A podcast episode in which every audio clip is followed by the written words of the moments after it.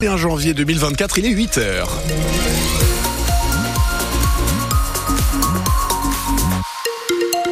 Et en ce qui concerne la météo, aujourd'hui, ce sera avec quelques degrés de plus, mais également quelques nuages de plus. Je vous donne les détails de la météo à la fin du journal. Il est 8 heures. Les informations avec vous, Baudouin à Calange. Les bénévoles de la Croix-Rouge ont été particulièrement mobilisés cette semaine. Oui, conséquence des températures hivernales qu'on a connues avec des valeurs parfois inférieures à moins 5 la nuit, difficile à supporter, surtout pour ceux qui n'ont pas d'abri pour dormir. Du coup, la Croix-Rouge a multiplié les maraudes à Poitiers, par exemple, ou encore à Châtellerault, les après-midi, le soir, pour distribuer là des vêtements, ici des couvertures, aussi proposer des, pro, des boissons chaudes à ceux qui n'ont pas trouvé de solution d'hébergement, des maraudes organisées de manière très précise pour être les plus efficaces possibles. Marilyn Hay est présidente de l'unité locale de la Croix-Rouge sur Poitiers.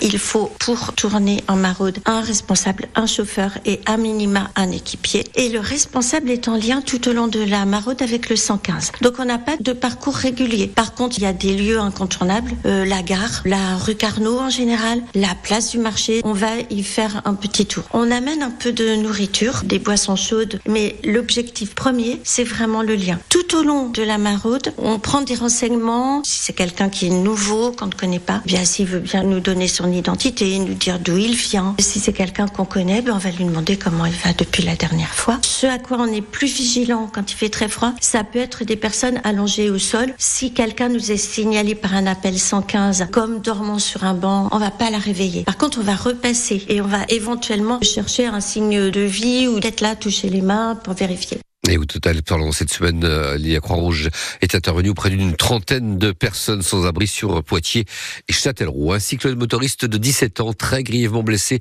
dans une collision avec une voiture à Sensé en Deux-Sèvres. L'accident s'est produit à un carrefour vendredi en fin de journée.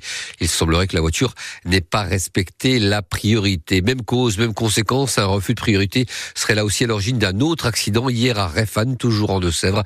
Là encore, une voiture serait en cause, blessant le pilote d'une moto blessé donc au bras dans une collision.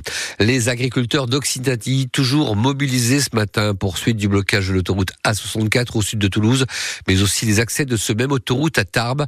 Dans le Gers, l'axe Toulouse-Hoche est toujours bloqué par les tracteurs. Enfin, on apprend qu'en Ariège, des agriculteurs vont mettre en place cet après-midi des barrages filtrants sur la route entre Toulouse et Andorre.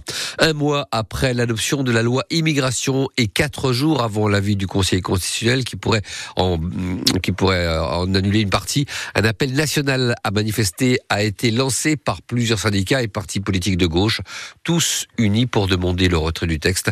Deux manifestations sont prévues chez nous, à Niort ce matin, à Poitiers cet après-midi. L'heure à venir se joue en partie aujourd'hui. Oui, alors que la plateforme Parcoursup vient d'ouvrir, le parc des expositions de Poitiers a accueilli hier le salon de l'étudiant. 10 000 jeunes sont venus, des lycéens parfois accompagnés de leurs parents pour découvrir des formations, chercher des idées de métier, des parents qui eux aussi viennent chercher des réponses. Sur le stand de l'UNICEF, Frédéric Paluy les voit défiler avec leurs questions, leurs inquiétudes aussi.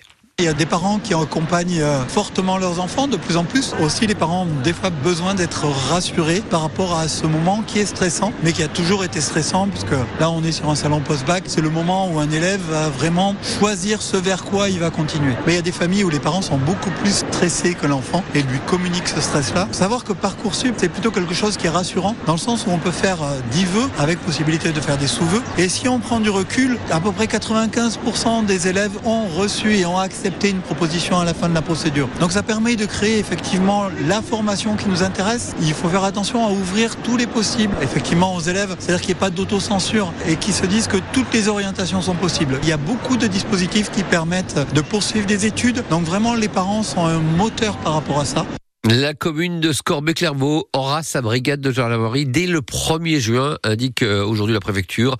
En octobre dernier, le ministre de l'Intérieur avait annoncé la création de 200 nouvelles brigades en France, dont trois en Vienne, celle de Scorbet donc, qui sera la première à être opérationnelle.